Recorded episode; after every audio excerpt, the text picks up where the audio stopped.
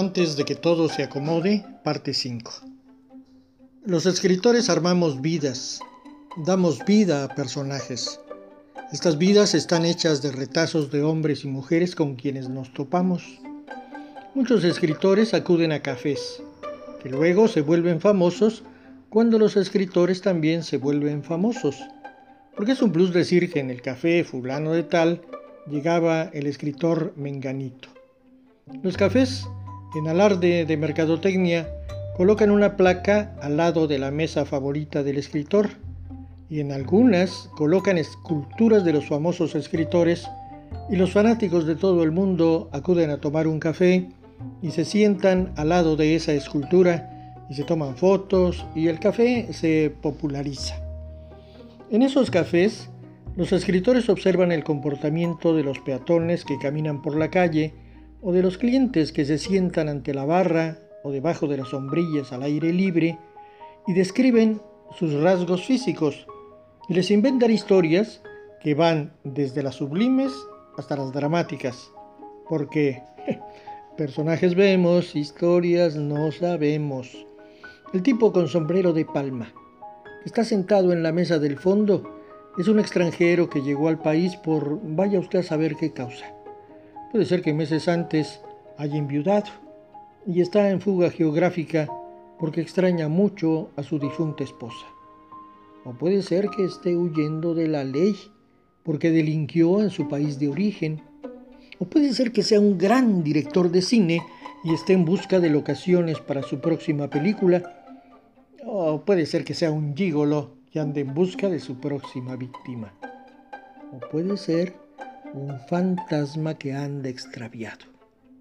O puede ser un escritor que no sabe que quien ha elegido como personaje de su próxima novela también lo eligió a él y estudia su comportamiento. A final de cuentas, la vida no es más que un juego de espejos donde todos jugamos el mismo juego. Algunos de manera profesional, otros de manera improvisada, algunos en forma perversa, otros forma inocente. El mundo de la literatura está plagado de seres humanos a semejanza de sus semejantes.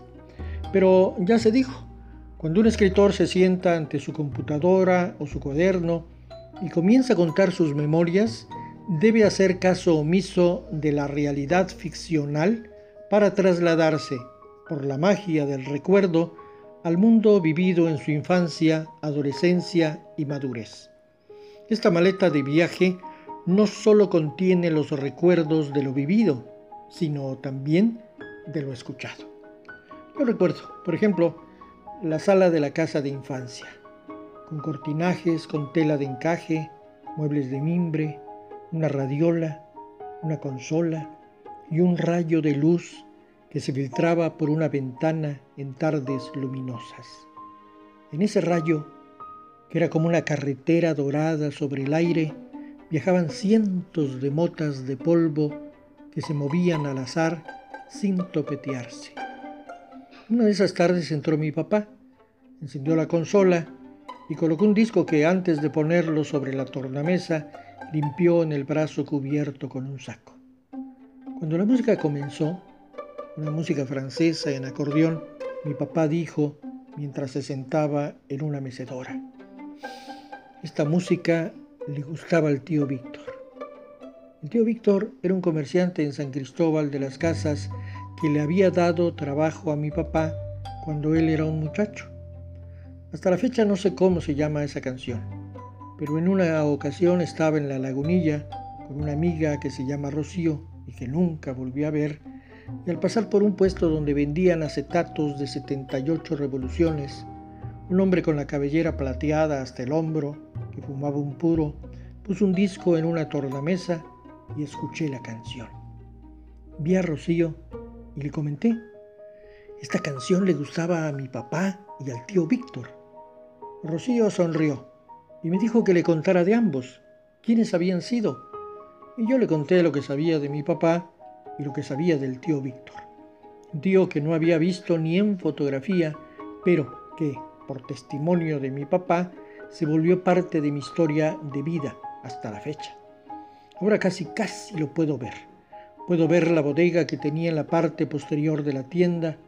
Puedo ver los estantes con latería de ultramarinos.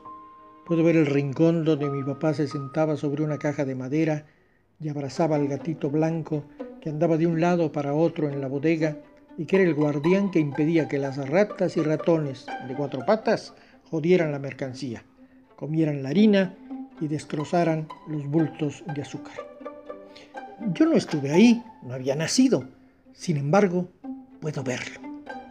Con mi papá platiqué muchas veces. Me encantaba ir con él de visita a San Cristóbal de las Casas, su pueblo natal. Muy temprano nos subíamos al bochito que tenía y yo manejaba. En Teopisca desayunábamos en un restaurante a media cuadra del Parque Central. Desayunábamos las delicias que ahí preparan.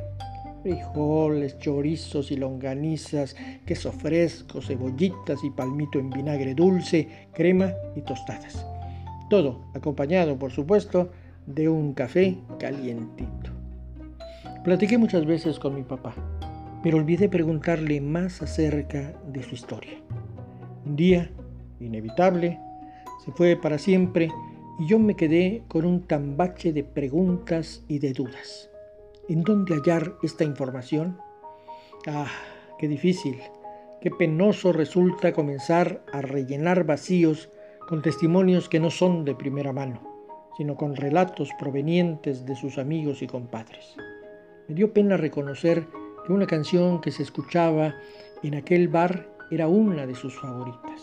Lo supe porque un compadre de él, al oírla, comentó, esta canción le gustaba mucho a tu papá, la recordaba a una de las novias que tuvo, y yo sentí que una grieta se abría en medio del corazón, porque jamás el hijo le dijo al papá, contame de tus novias, de las chicas que te gustaron, las que estuvieron antes que conocieras a mi mamá.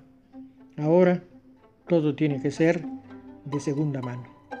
Por esto, porque los vacíos no pueden llenarse con historias inventadas, es que en estos tiempos donde la convivencia es más lejana, se impone que cada persona se siente ante su computadora y escriba sus memorias.